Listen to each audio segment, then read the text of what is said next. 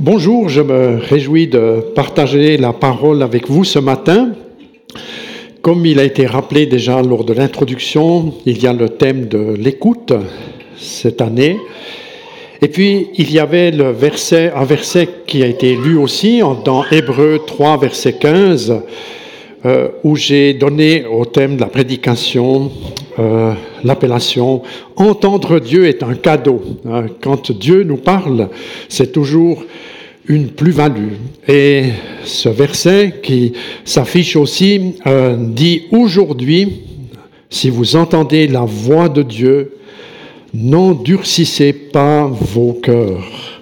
Comme j'ai pas mis en gras parce que dans la liturgie, ils avaient pas retenu la fin du verset, mais je, le maintiens pour ce temps de prédication, comme au temps de l'exaspération. Ça, c'est la version de, euh, œcuménique, la, la tombe. Il y a aussi la nouvelle Bible seconde qui dit ne vous obstinez pas. Donc il y a quelque chose de très fort au niveau de, de ce mouvement d'endurcissement qui peut se passer dans les cœurs. La nouvelle français courant dit ne refusez pas de comprendre. Et puis la Bible du Semeur euh, indique ou commente, on pourrait dire un peu mieux la fin du verset, aujourd'hui si vous entendez la voix de Dieu, ne vous endurcissez pas comme l'ont fait vos ancêtres lorsqu'ils se sont révoltés. Juste un mot sur l'épître aux Hébreux, hein, qu'on trouve à la fin du, Nouveau Testament. Euh, c'est une épître euh, où depuis il me semble que c'est depuis le deuxième siècle, sinon c'est le troisième, où les commentateurs euh, disent mais est-ce que c'est l'apôtre Paul qui en est l'auteur ou, ou quelqu'un d'autre? En fait, il n'y a pas d'accord à ce stade.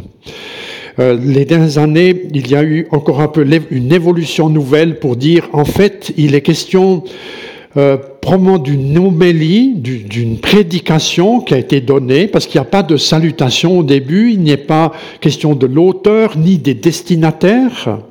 Donc on pense que c'est une prédication ou, ce qui est possible aussi, une série de prédications. Et puis à la fin, de, du, ou vers la fin du dixième chapitre, hein, puisque sur les treize, il y a encore quelques recommandations qui sont données euh, aux chrétiens de l'époque. On pourrait dire que les destinataires sont, par sous-entendu, même s'ils ne sont pas nommés, des personnes juives, puisque au début l'Église est surtout constituée de juifs qui connaissent l'Ancien Testament, et puis qui, ont la théologie de l'Ancien Testament dans, dans leur cœur et dans leur compréhension, et c'est d'argumenter que Jésus est supérieur aux grandes figures, aux grands événements que l'on découvre dans l'Ancien Testament. Par exemple, Jésus est supérieur aux anges. C'est ce qui est traité dans les deux premiers chapitres. Jésus supérieur à Moïse. Euh, c'est d'ailleurs de ce segment-là qu'est tiré le verset que nous méditons ce matin, euh, puisque Jésus, euh, on pourrait dire, mieux que Moïse, a communiqué l'intention, la parole de Dieu, a fait entendre sa voix. Puis ensuite, il y a une longue argumentation. Jésus-Christ est supérieur au grand sacrificateur, puisque, on pourrait dire, il y a une, toujours une figure majeure parmi les Lévites et les personnes qui servaient d'abord dans le tabernacle, puis ensuite dans le temple. Le grand sacrificateur qui, une fois par année, entrait dans le lieu très saint. Jésus-Christ est supérieur à lui. Et il y a encore une supériorité de Jésus qui est argumentée par le fait qu'il donne sa vie, à différence des, des personnes qui l'ont précédé. Et puis, euh, la fin de l'épître encourage la fidélité de la foi. Ça, c'est quelques mots d'introduction. Euh, si ça vous intéressait pas, eh bien, ça fait rien si vous n'avez pas écouté. Maintenant, il c'est plus important d'écouter. Hein. J'arrive vers le point premier. Entendre pour saisir une opportunité. Je ne sais pas comment c'est pour vous, il y a certains textes de la Bible qui nous ramènent à un souvenir précis. Euh, quand euh, on médite ce verset, moi j'ai je me rappelle très bien en neuvième année, alors j'ai pas gardé en tête tous les sermons que j'ai entendus quand j'étais en neuvième année d'école. J'ai commencé l'école un peu tardivement, et puis j'avais j'avais plus de 15 ans à l'époque. Euh, eh bien, il y avait ici à Tavannes une grande campagne d'évangélisation avec le Jan Steam. Peut-être quelques aînés qui sont euh, ici s'en souviennent encore. Euh, euh, je vois la présidente du culte qui hoche de la tête. Il y avait en fait un grand chapiteau qui avait été dressé vers la halle des sports ici au village. Il y avait 2000 places. Je me souviens d'avoir collaboré encore à, clouer les bâches sur les gabarits euh, à l'époque. Et puis c'était en fait une équipe qu'on appelait le Jans Team, c'est-à-dire les frères Jans. Euh, J'ai retrouvé une photo sur Internet.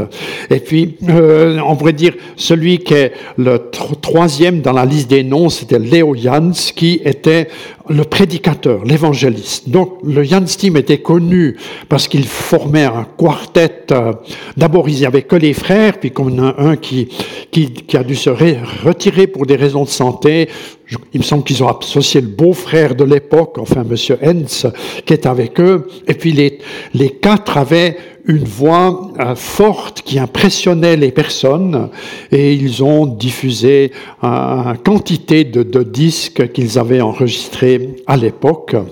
Et puis le premier, Hildor, était, on va dire, le meneur de ce chant, et Léo, l'évangéliste. Alors je me souviens d'une prédication de cet évangéliste, ça remonte il y a bien longtemps, où il avait justement prêché, alors il ne faisait pas en français, il le faisait en allemand, euh, Heute seine Stimme hört, aujourd'hui si vous entendez sa voix, verstocket euer Herz nicht, ne n'endurcissez pas vos cœurs. Donc, euh, et puis il y avait un bon traducteur euh, qui, qui, vit toujours, Jean Bachmann de Saint-Imier, qui était là pour nous faire comprendre qu'il y avait en fait dans nos vies un moment clé qui va toujours se présenter sous une autre forme, c'est d'entendre Jésus nous appeler à le suivre.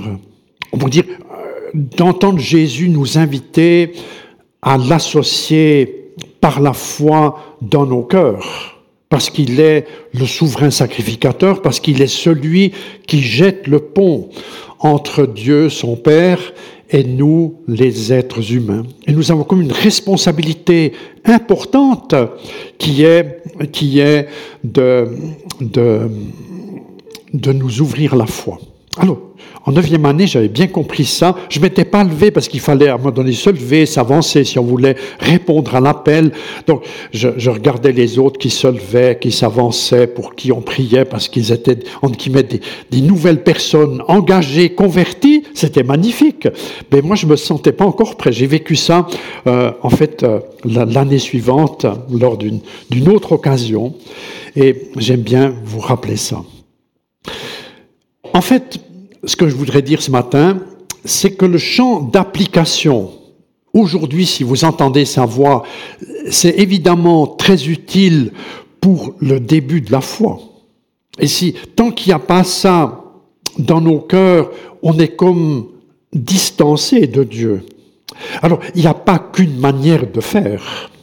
Il n'y a pas qu'une évangélisation où on peut prendre une telle décision. On peut prendre une telle décision dans sa chambre, dans sa cuisine, où on dit, eh bien, j'ai compris que je dois, comme dans mon cœur, me confier à Dieu, demander que le Seigneur intervienne dans ma vie. Et c'est toujours magnifique d'entendre des témoignages, souvent ça se passe lors des baptêmes, comment des personnes peuvent à un moment donné connecter de manière vivante à la foi. C'est toujours un miracle. Et nous, nous qui sommes parents, grands-parents, on ne peut pas obliger nos enfants à vivre ce miracle. C'est toujours un exaucement de prière. Et puis, il faudrait que la vie quotidienne euh, soutienne, on pourrait dire, ce qui est relié à cet appel. Et, c'est important. Alors, quand on étudie le champ d'application, on remarque que ce n'est pas que pour le début de la foi. Euh, ne pas s'endurcir quand Dieu parle, ça c'est un peu un programme à vie. Euh, nos, cheminements de toutes sortes hein, euh, sont, on pourrait dire, concernés par une écoute de Dieu. Alors, évidemment qu'on peut, exagérer cela, mais on peut surtout l'oublier. Surtout l'oublier. Euh, je, me rappelle, on avait un, voisin qui, qui, à un moment donné, avait fait, euh, un voisin de mes parents dans la ferme, qui à un moment donné avait découvert qu'on pouvait entendre Dieu parler parce qu'il était un peu prisonnier d'une tradition chrétienne. Des fois, quand on est pris dans la tradition, on est embêté. Parce qu'on connaît tout, mais on connaît rien. On connaît tout par la forme, mais il y a comme les choses du cœur qui ne suivent pas.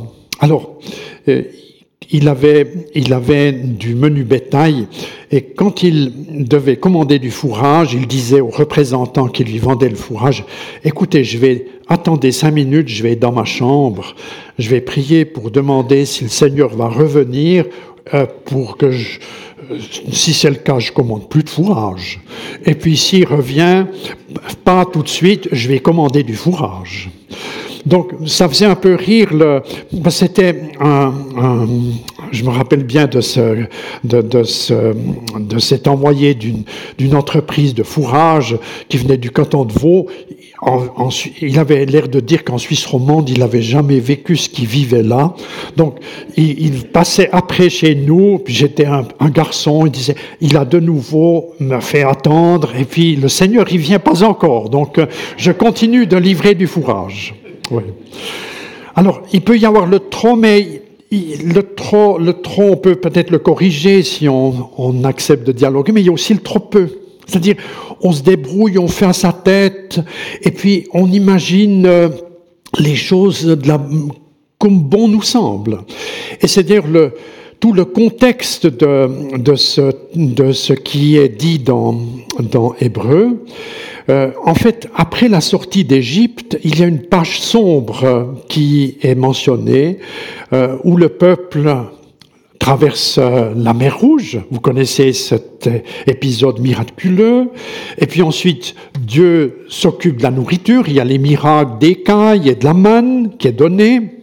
D'ailleurs, là aussi, euh, si vous relisez le, miracle de la manne, hein, qui c'est Genèse euh, euh, chapitre, pardon, Exode chapitre 15, 16 par là, eh bien, on, on remarque comment, comment les Israélites qui devaient pas prendre plus de manne que nécessaire, sinon elle allait être euh, euh, remplie de vermine, et puis que seulement le vendredi, il fallait prendre une double dose pour en avoir suffisamment le jour du sabbat, et que là, il n'y aurait pas de vermine, eh bien, il a fallu encore un peu que les gens s'exercent.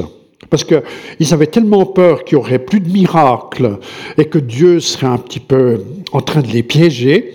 Et on, remarque déjà qu'il y a une, sorte d'irritation de la part du Seigneur. Enfin, les textes relatent cela.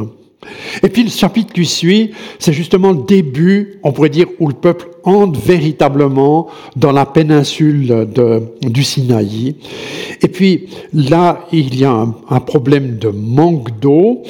Et ce manque d'eau, c'est pas Dieu qui est pris au dépourvu, c'est plutôt les Israélites qui doivent gérer des contretemps. Vous avez peut-être remarqué, quand on devient croyant, on doit apprendre à gérer des contretemps. S'il n'y a pas de contretemps dans votre vie, c'est que quelque chose ne joue pas, ou c'est que vous êtes dans l'illusion.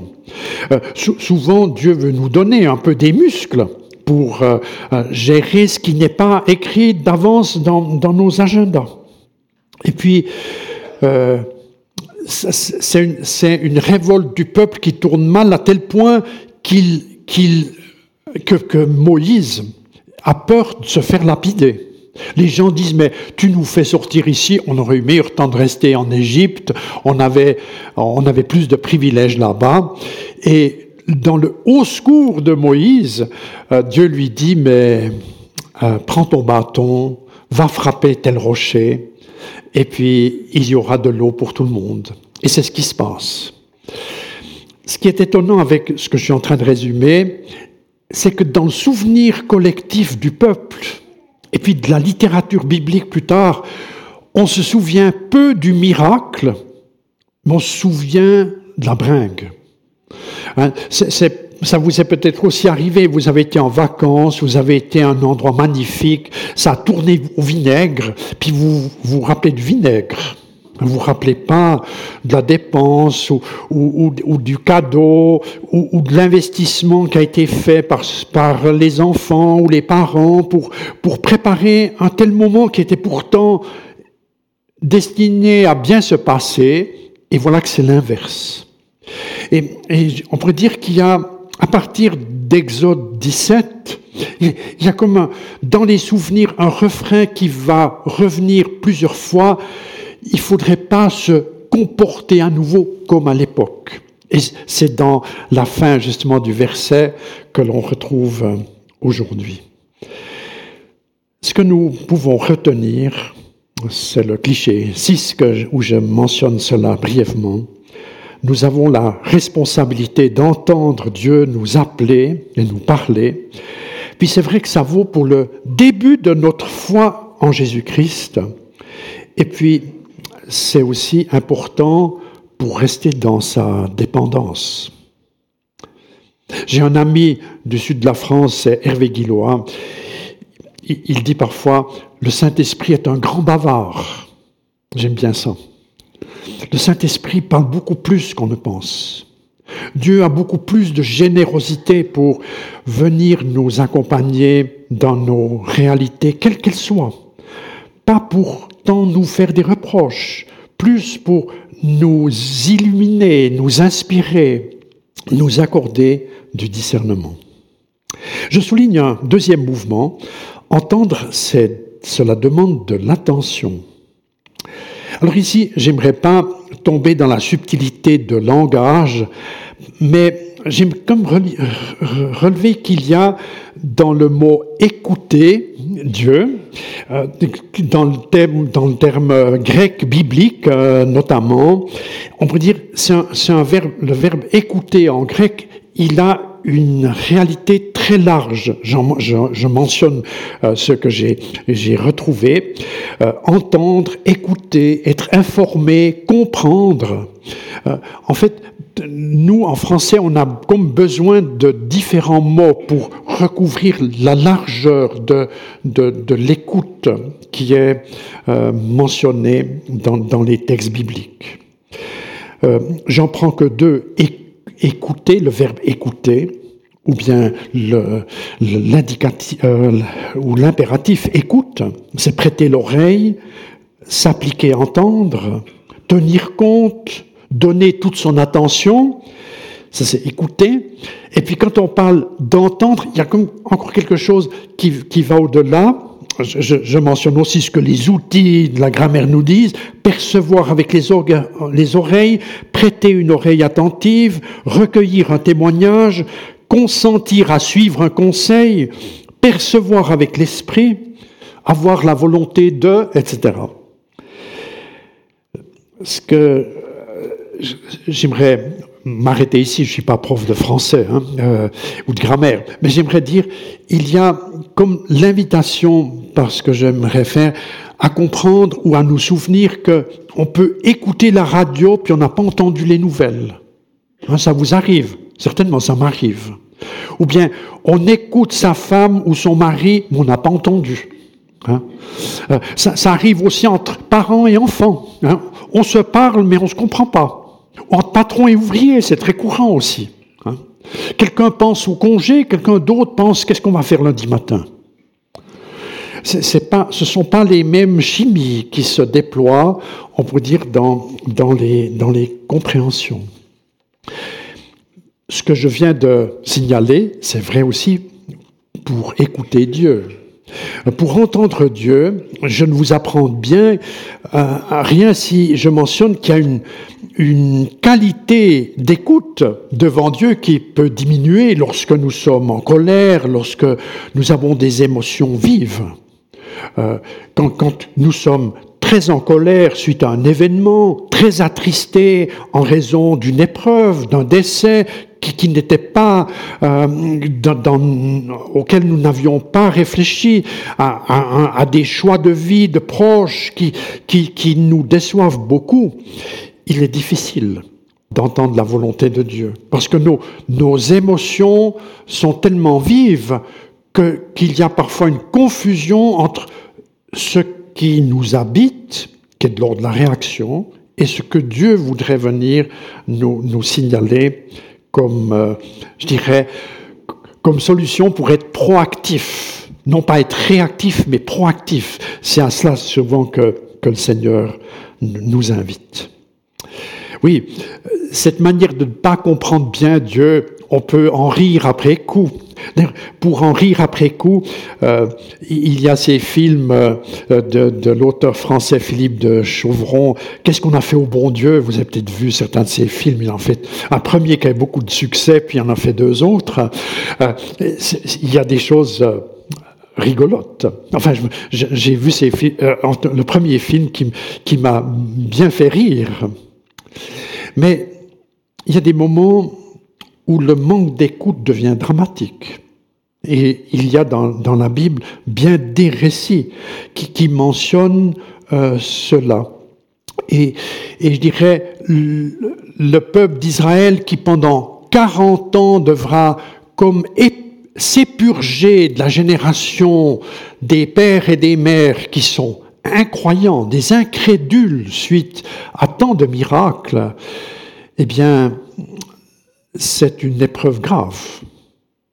D'ailleurs, à la fin de ces 40 ans, j'ouvre encore une parenthèse, il y a presque un même récit que vers le rocher duquel je vous parlais il y a un instant. Il y a une deuxième fois où devant une montagne, le peuple, il a soif, puis commence à se lamenter. Et cette fois-ci, c'est pas le peuple qui est fâché, c'est Moïse qui est fâché. Puis, Dieu, lui dit, va parler au rocher. Puis Moïse, dans sa colère, il va taper le rocher. D'ailleurs, plusieurs fois, dans sa colère. Et ça va être le geste de trop où Dieu va lui dire, dans, dans cette colère que tu manifestes devant tout le monde, plutôt que de dire que je fais un miracle pour tout le peuple, ça va être l'élément qui ne va pas t'autoriser à rentrer dans, la terre promise. Enfin, j'essaie de, souligner ici ce refus d'écouter la voix de Dieu ou alors de la déformer comme le fait Moïse, qui par ailleurs est un bien fidèle serviteur. On ne peut pas euh, classer Moïse parmi les incrédules. Mais il y a eu, comme ça nous arrive à nous tous, un faux pas. Et ce faux pas, le Seigneur lui, en a tenu rigueur. D'où la précaution à laquelle je nous invite, je m'y inclus pleinement, entendre Dieu demande de l'humilité et de l'attention. J'aimerais encore toucher un, un dernier élément. Entendre, cela demande un cœur tendre Aujourd'hui, si vous entendez la voix de Dieu, ne vous endurcissez pas ou n'endurcissez pas vos cœurs comme au temps de l'exaspération. Le verbe endurcir, dans l'original, c'est ce qui a donné en français le verbe scléroser. Euh, euh, le mot scléroser, il est surtout utilisé actuellement dans le monde médical lorsqu'un organe est sclérosé, ça veut dire qu'il n'a plus, ça peut être intérieur, dans nos organes intérieurs, ça peut aussi être euh, euh, physiquement dans quelque chose de plus visible. Lorsqu'un organe est sclérosé, il n'a plus la faculté, on peut dire, de s'adapter, de fonctionner à ce qui est nouveau, à ce qui est imprévu. Il, y a comme une paralysie qui nous habite. Ici, il est question de cœur sclérosé. Alors, on peut dire, mais le cœur, il va très bien. Quand on mesure le pouls, ça va bien. Les tensions hautes et basses vont bien. Mais c'est pas de ça qu'il est question. Le cœur sclérosé, euh, dans, la littérature biblique, le, cœur est souvent euh, décrit comme le siège de la pensée, le siège, on pourrait dire, de ce qui est de l'ordre de notre... Personne intérieure, Quoiqu'il y a d'autres textes qui, mettent ce siège qui est en nous plus bas, le mettent au niveau des entrailles, hein, c'est plus profond encore que, le cœur. Enfin, ce sont des, images, euh, euh, peu importe que l'on dise ainsi ou, autrement.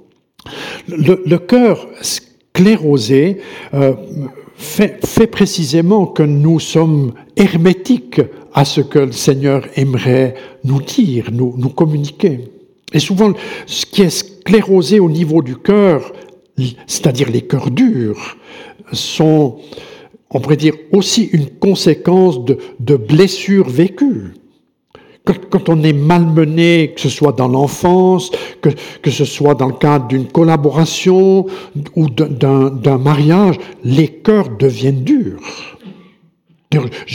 Quand Jésus parle du divorce, il dit, oui, Moïse a autorisé le divorce, il dit en raison de la dureté des cœurs.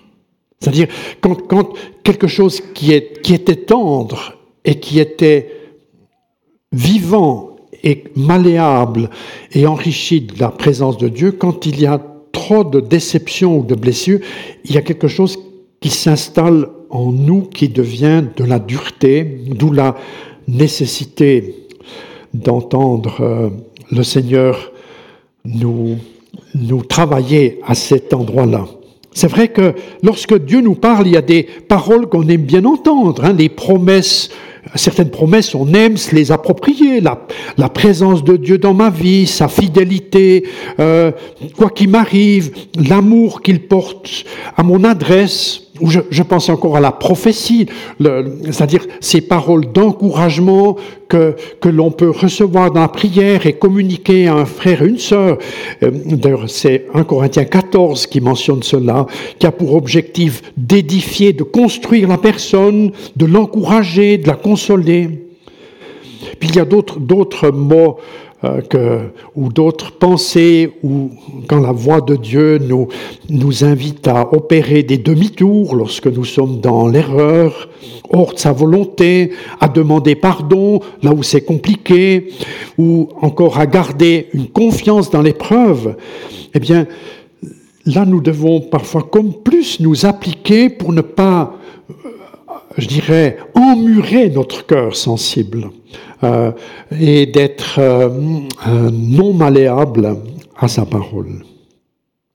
Je dirais les exemples que je viens de donner donnent des, illustrations individuelles de personnes qui sont en chemin. Si on écoute bien le texte qui nous, qui nous est donné aujourd'hui, euh, aujourd'hui alors que vous entendez sa voix, n'endurcissez pas votre cœur, c'est au pluriel. Hein il, est question que les endurcissements personnels peuvent même prendre une allure communautaire ou, sociétale. Et euh, chaque, chaque société, on peut dire chaque génération, est aussi menacée par ces durcissements de cœur qui se passent au niveau des grands, au niveau de sociétés entières, qui peuvent être manipulées. Puis là se pose la question, quand on en est à ce stade-là, est-ce que Dieu est au bout de ses ressources? Quand une grande partie du peuple en Suisse dit, mais le dimanche matin, c'est pas fait pour comme le 0,8% qui va à l'église, euh, euh, c'est fait pour autre chose que d'écouter la voix de Dieu. Est-ce que Dieu est au bout de ses ressources? J'aime bien en relation avec ça, me, souvenir aussi des paroles de Jésus qui, qui disait, mais si vous regardez les événements, Dieu, il peut encore parler sur d'autres registres. Euh, devant les dérèglements, devant ce qui nous, nous bouleverse ou ce qui, nous, qui traverse euh, aussi les années que nous vivons actuellement, il y a aussi un langage de Dieu. On dire, différemment, on pourrait dire que par des jolis psaumes, différemment que par une, promesse de l'Évangile, mais on pourrait dire par un doigt levé, si, si vous me passez cette expression, où le Seigneur dit, mais vous pensez maîtriser beaucoup de choses, mais c'est en dehors de vos manettes. C'est en dehors de vos facultés. Il y a comme un, retour à l'essentiel qui est important. Ce que je, ce que je viens de dire, j'aimerais pas trop le développer, mais, mais mentionner quand même qu'aujourd'hui, c'est le premier dimanche du mois de février, pour les personnes qui sont près des églises réformées, Berne, Jura, Soleure, savent que le premier dimanche de février, c'est ce qu'on appelle le dimanche de l'Église. Le dimanche de l'Église, c'est quand on demande au pasteur de rester assis, et c'est quelqu'un de la salle qui a été mandaté, qui se prépare et qui vient prêcher. Alors ce sont des médecins, des ouvriers, ce sont des professeurs, ce sont des ménagères. Et puis, euh, il y a, pour, parce que ce ne sont pas des personnes qui ont étudié la théologie ou qui n'ont peut-être pas l'habitude tellement, mais je trouve bien cette démarche de l'Église réformée qui prépare souvent un canevas pour préparer. Et j'ai été intéressé de découvrir, de le thème. On verra peut-être ça ce soir sur le téléjournal La Région. Espérer malgré l'incertitude. Ça veut dire, dans ces langages compliqués qui nous entourent, il y a une espérance à trouver. C'est comme Jésus a dit, quand, quand c'est compliqué, levez la tête. Euh, récemment, j'étais vers quelqu'un où, il y avait un peu des, questions d'organisation dans, dans, une, dans une euh, manufacture, et je disais, mais il faudrait que, les gens ici lèvent plus la tête. Parce qu'à force de, regarder nos petits calepins ou nos petits ordis ou notre iPhone ou les réseaux sociaux, on n'a plus la grande vision. Que le Seigneur nous aide à cela. Et je pense encore aux personnes qui lisent les textes bibliques selon la lecture qui nous est proposée. Eh aujourd'hui, c'est Romains 4. Si vous lisez Romains 4, vous remarquez que Abraham a été justifié en raison de sa foi. Comment est-ce qu'il a trouvé sa foi? Ah, Parce qu'il a écouté Dieu. Et puis le deuxième texte, il est dans Genèse 26. C'est Isaac et sa femme qui étaient chez Abimelech avec la, le problème, c'est qu'il a dit ma femme, c'est ma, ça fait pas ma femme, c'est ma sœur. C'était sa demi-sœur en fait. Alors il a joué un peu là-dessus. Euh, D'ailleurs, le Seigneur euh, lui a aussi parlé à ce sujet parce qu'il voulait aller là où c'était facile pour faire le paysan. Et puis il a dû aller dans une région où il n'y avait pas de puits. Puis c'est intéressant, il est raconté que Dieu leur a montré où il fallait creuser pour avoir de l'eau. C'est magnifique. Moi qui suis, j'ai mes racines dans ce métier-là, je, je trouve magnifique quand dans nos professions, l'écoute du Seigneur devient riche je vous invite euh, ici aussi à, cultiver une prière. Seigneur, nous voulons garder des cœurs souples, quelles que soient les circonstances. J'arrive à la conclusion. Entendre Dieu, c'est un cadeau. Jésus, il a aussi répété ça à la fin des paraboles, que celui qui a des oreilles pour entendre, entende. Ou encore les lettres aux sept églises de l'Apocalypse disent, ou terminent chacune ainsi, que celui qui a des oreilles entende ce que l'Esprit dit aux églises. Prenons soin de notre écoute. J'aimerais prier encore. Nous sommes en chemin avec toi, Seigneur, et nous sommes aussi tellement dépendant de toi, dépendant de ta voix qui parle. Tu le fais au travers de ta parole, mais tu le fais aussi au travers d'hommes et de femmes, d'enfants et d'aînés qui sont autour de nous pour nous interpeller, nous encourager, nous reprendre. Seigneur, nous demandons à savoir garder des cœurs débarrasser des pierres qui pourraient l'alourdir ou l'entourer. Nous prions pour les temps que nous vivons, que nous sachions être témoins de ta lumière, témoin de l'espérance qui nous habite. Tu es celui qui a promis d'être avec nous jusqu'au moment de ton retour. Nous nous associons aussi aux frères et sœurs des autres églises et communautés qui aujourd'hui se nourrissent de ta parole. Que leur écoute comme la nôtre soit présidée par la grâce de l'Esprit Saint. Béni soit ton nom. Amen.